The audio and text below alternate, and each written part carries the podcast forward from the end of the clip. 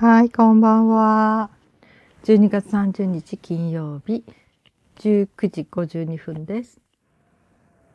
はい、今日は、うん、あの、黒豆ね、せっかく買ってあったので、まあ、それだけ煮ようかなと思って、朝、えー、いろいろやり始めたら、なんと、お砂糖がなかったんですよ。足りなかったんですね。えっ、ー、と、250g もお砂糖がいるっていうんで、えー、困ったなと思って、うん、なんかコンビニとか行ってそのね1キロとかで買ってこれないでしょとか思いながら、うん、でもちょっとスーパーとかは遠いんですよ。でネットスーパーもそのせいぜい早くて6時間後だから、うん、あれだ間に合わないなと思ってなんとなくね。それであの蜂蜜があったから蜂蜜で代用できないかなって思って、うん。そしてネットで調べたんですよね。そしたらそのお砂糖と蜂蜜の換算表、要するに代用で使うときに、その計算式が載ってたので、うん。で、それにのっとって、あの、三、ん？あの、それで蜂蜜で煮てみました。うん、まあね、蜂蜜ってえー、値段にすごく差がありますよね。うん。私の父が割と蜂蜜好きだったので、ただ父がよく言ってたのは、本物かどうか、混ぜ物が入ってないかどうか見分けるには、結晶するかどうか、こう固まってくるんですよね、寒くなると。結晶する蜂蜜は本物だからってよく言ってたので、うん。それで私もそれを信じて、だからね、結構すごい、蜂蜜ってピンキリでね、混ぜ物が入ってなくても、うんと、1キロぐらいで1000円弱というものがあってね。うん。あの、ネットスーパーにも売ってるんですよね。それで、そういうものは普段使いに買ってますね。確か結晶したんじゃなかったかなだから大丈夫だと思って、うん。まあね、蜂蜜は高いの買おうと思ったらキリがないんだけど、あの、非加熱、あの、加熱していないね。うん。まあ、その、えー、非加熱で代表なのが、あの、マヌカハニーっていう医療用の蜂蜜にもなるっていうのかな。うん。割と菌を抑え込んだりね。それは、あの、ある数値以上のものが入っていると、あの、医療用として使われるというね。うん。というので、それはそれで別に買ってますね。あの、私、風邪薬飲めないので、風邪ひきかけた時とか、その蜂蜜を舐めて、寝ますね。うん。そしたら結構ね、なんとかなるんですよ。やっぱりこれ、だから、ちょっと高い。あれはね、ちっちゃなナンシーし、何本入ってっかな。それで3000か4000しますからね。うん、まあ、それは、えー、お薬として、緊急用のお薬として取って買ってありますね。うん。それとはでも別に、その本当に蜂蜜？あの普段にね、まあ、紅茶に入れたり、コーヒーに入れたり、なんかちょこちょこ使う蜂蜜としては、ホットケーキとか、うん、その安い。安いけど多分、あの、混ぜ物が入っていない。純粋ではある。うん、そういう蜂蜜を使ってるので、まあ、だからあんまりその、うん、そう高くないからちょっと安心してドカッと使えるんだけど、だからお砂糖250に対してはまあそれは換算すると170何ぼだったかな。それぐらいのグラム数を入れるとちょうどよくなる。大体同じような甘さになるってことがあったのでやってみたんですがうん。ちょっと想像してない味になってしまってね。娘が言うにはあこれ蜂蜜の臭み？匂いが強くなっちゃったね。って言われて私蜂蜜好きだから蜂蜜が匂うとか臭いという印象が今まで持ったことなかったんだけどなんか独特の風味がしてうわこれ食べにくいと思っちゃって、うん、で今ね作り直すとこですね。まあ夫に味見させたらその薄いだけであの別に平気って言ってたから、うん、そうなのかとか思ってね。まあね、夫がそう言うならそれはそれで いいや、とか思ってあのー、それでまたもう一回ね、これから、夜にお砂糖いっぱい入れてもう一回煮直そうかなと思ってます。それから鉄卵っていうのが来たんですよ。いつも毎年ね、あの、暮れになると、黒豆にいるのにね、錆びた釘探してきたりとか、いつも大変な思いをしてるんだけど、売ってはいるんですよ。うん、まあ、えー、500円とか1000円とか1500円ぐらいで売ってるんだけど、うん、でもなんかわざわざ買うのもなーなんて思ったけど、でも毎年毎年同じことで悩むんだったら、まあ買えばね、ずっと持つだろうっていうのと、まあそれで鉄分の足りない人が、それでお茶を飲んだりとかね、それをお湯に入れて、そうして本当に鉄分量が増えて、ちゃんとその病院での検査の結果、ちゃんと載せてる人がいたんですよ。ここまで水中上がりましたって、この鉄卵入れただけで、とか言って、卵、卵型の鉄なんですね。うん。鉄の塊というか。大きさはどれぐらいだろう ?3 センチ、3センチ、4センチぐらいあるかな。の本当に卵型なんだけどね。うん。で、それを使ってみたらさすがに綺麗にできましたね。その、色が落ちないんだったかな？それを入れるとあの黒豆の色が剥げてこない。うん。すっごいツヤツヤのいい感じに煮えたので、で、私はあの、シャトルシェフというので、はお豆を煮るんですね。だから、あれも本当に豆を煮るならシャトルシェフと思うんだけど、何がいいかっていうともう、えー、沸騰させた後に、そのまま保温調理の鍋っていうかね、そっちの方に保温ケースに入れれば、熱源一切使わない。ただもうそこに7時間ぐらい入れとけば煮えるんですよ。だからお豆って割とコトコトコトコト何時間も煮るとかいうことがあるみたいだけど、私はいつもそうやってシャトルシェフで、うん、あのほとんど熱源なしで助かりますね。すごいお金的な節約できますね。うん。そんなんで煮てふっくらと美味しいのはできたんだけど味がダメだったのでもう一度やります。はい。いいですね。やっぱりその専用のその、えー、鉄。うん、黒豆とかに煮る時のね、鉄の専用のものはやっぱり一個あってよかこれはいいなと思って。うん。30年でも40年でも使いました。あ、30年私生きてるかな？生きてるかも ?30 年で 93? うん。可能性はありますね。生きてるね。まあ、使えるのでね。うん。と思ったりもしました。うん。で、そう、黒豆はそんな感じでしょ？で、その後で、あと、昨日かな？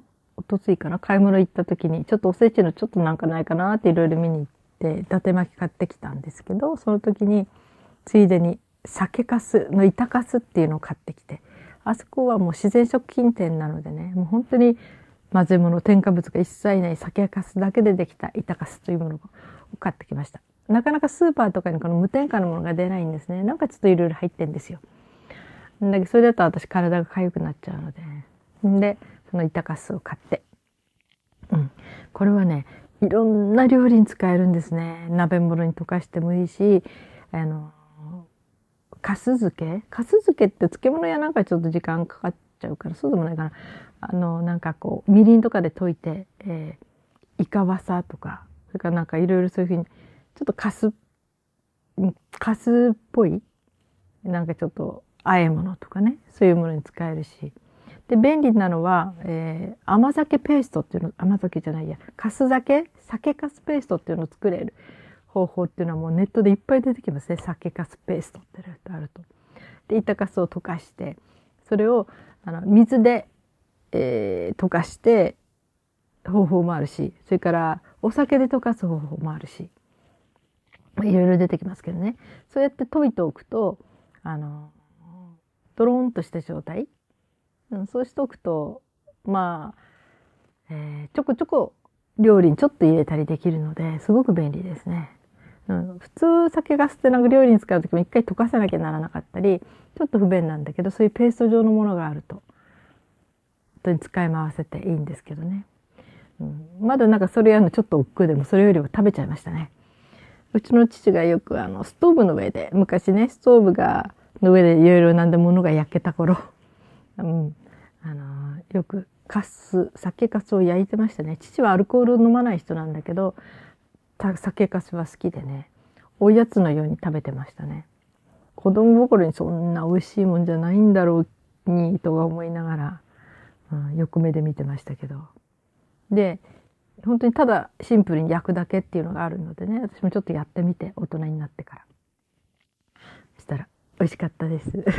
美味しかったので、うん、なんかね、大した甘みとかは何にもないんだけど、うん、本当に美味しかった。うん、で、うちの娘はね、全然アルコールもダメなんですよ。だけど、酒粕でできたプリッツみたいな、うん、それは美味しいって言ってくれたので、今度それ作ろうかなと思ってますけどね。それは酒粕と、あと小麦粉と、要するに、なんていうかこう、クッキーというか、プリッツというか、あの、ああいう形状。まあ、形状は好きな形にすればいいんだけど、うん。それでちょっとよあの洋風だしというかね、ちょっとそういうものを入れて、小娘とか、粉を入れて。で、それで練って、細く切って、オーブンで焼くんですね。カリッカリの、本当に。でね、甘みはないんだけど、すごくこう、おつというか、香ばしいというか、大人のおやつって感じで、うん。本当に、娘も喜んで食べましたね。酒臭さがなくなってて。で、なんか、なんかこう、いい感じ。うん。あれは美味しい。ちょっと手間かかるけどね。うん、まだそこまでは手出してませんね。最近はちょっと今度料理は気力的に無理なので。でも今日またお腹空いて、あ、酒かすがあったと思って、えー、焼こうと思って。うん。で、今日は流しいろいろ、ちょっと娘がいろいろ洗い物で使ってたので、うん、魚焼き器の方でちょっと焼いてて。その間に、あ、そうだと思って、うん。グルテンフリーとか言ってる割にもうお腹空いちゃうともう、いや、今日ぐらいとか思ってね。で、パンを半分に、あと練りごまペーストっていうのもこれは買ってきたんですよ。これも無添加のがなかなか普通のところで売ってないんだけど、えー、おせちとかね、酒粕を買いに行った場所に行った時にそこで、えー、練りごまの無添加のものを見つけてきて、うん、それを、うん、今朝かな。ちょっと蓋開けたから、またそこからたらっと出して、ちょっと甘みを加えて、そして酒粕を乗っけて、そしてパンに挟んで食べました。うふ、美味しかったです。本当に美味しかったです。うん、いや、娘はね、お茶碗洗いながら、うわ、これ酒粕の匂いなの？っていう感じ。びっく、もう困ってましたね。うん、あなたが焼いていいって言ったでしょ？って私言ったんだけど、うん、で換気扇回したら少しいいけどあの本当にあんな酒粕がちょっと焼けてるくらいで酔っちゃうんですね。酔うっていうかつなりで、うん、ちょちょっと悲鳴に近い声を上げていたので、うん、羨ましいですね。あんな敏感な人ね。うん、私もよく言うんだけどそのちょっと洋酒が入ったケーキとかね食べて「あ私酔っちゃった」とか言うような女の人羨ましいなって思うんですね。私あの、なぜかアルコールに耐性があって、えー、強いんですよ。うん。可愛くないですね。本当にもう。うん。だからね、二日酔いの経験もないんですね。なんかすぐ抜けてくんですね。うん。本当に。うん、そういう体質ですねきっとねこれ覚醒遺伝ですね父も母もお酒を飲まない人だったからその父のお父さんっていう人が、えー、集合だったらしくてね、うん、だからその覚醒遺伝かなと。だけど私は今はほとんどお酒は飲みませんね。まあ、いろいろとお酒を飲んじゃいけない理由がああるしあのヘバーデン結節にも良くないし股関節にも良くないしあとなんだっけうん、なんかね、いろいろね、アルコールが体に入ったら良くないものを抱えてるので、うん、飲まないようにしてるしね。うん、たまに、うわー、美味しいとかね、美味しいっていうのはね、ワイン。ワインをね、あのちょっと料理用にとかちょっと多めに買ったりすると、うわーと思って、それとなんかブドウを煮たんですね。あの、冷たいワイン、冷やしたものは体に私今良くないので、ホットワインってあるっていうのを聞いてね、それでワインとブドウをグツグツ煮て、で、ブドウを食べながらそれを食べたら美味しくってね、美味しいってガブガブガブガブしてたら次の日のお腹壊しちゃって、ああ、そうだ、これアルコールだったんだ、そんな量飲んじゃいけないんだ、私の体は、とか思いましたね。うん。だから、晩酌。昔はね、結婚当時はもう夫と競うように飲んでましたね。毎日いろんなもの買っては。うん。夫はね、すぐ赤くなっちゃってダメなタイプなんだけど、うん。えー、だけどまあ、うん、で、私がその、そうだ、保存料のアレルギーになってしまった時に、こう、鎮痛剤の薬のせいで、うん、体に、がアレルギー反応を起こして。で、えー、もうその時から、うん、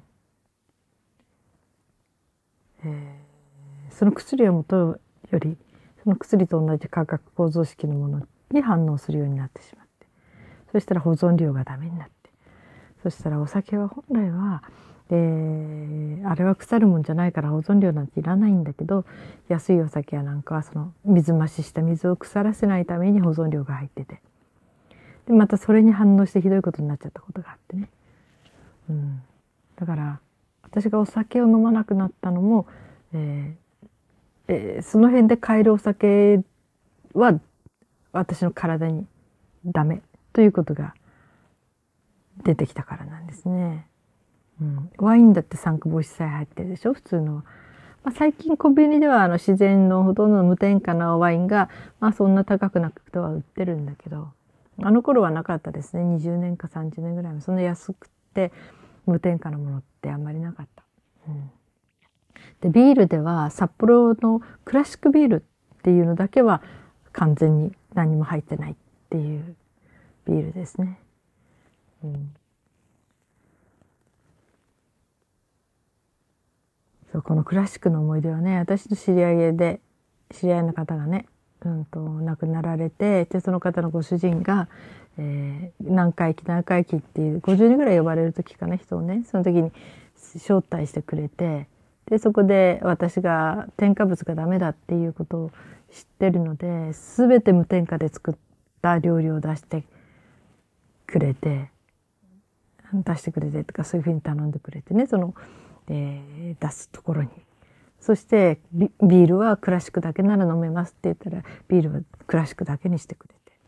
なんかすっごいありがたかったですけどね、その時に初めてそのクラシックビールは大丈夫なんだなっていうのは分かりましたけどね、うん、そんなんで本当にあんまりねそうやすやす何でも飲めないんですよ、うん。まあね、ブランデーとか結構強いものになったら保存料入ってないものはあるけどね。うん、まあ、飲めるんなら飲むんだけど、でも今飲まないに越したことはないらしいから。うん。だからアルコールがいくら好きでも飲んじゃいけないってことあるしね。うん。まあそんなんで晩食の、えー、あれはなくなりましたね。習慣は。うん。ほんとね、19、20?21、20ちょっと過ぎぐらいか。の時は一人でお酒ね、ブランデー買っておきましたね。で、いつも部屋で飲んでましたね、寝る時。寝る時とか。音楽を聴きながら。ちょっと窓辺に腰掛けて、黒のガウンとかなんか着て、じゃ星を見ながら、月を見ながらとか。なんかそんなムードに酔ってた年頃なんでしょうね。えー、人、人、人と一緒にね、酔って騒ぐのは好きじゃないんですよ。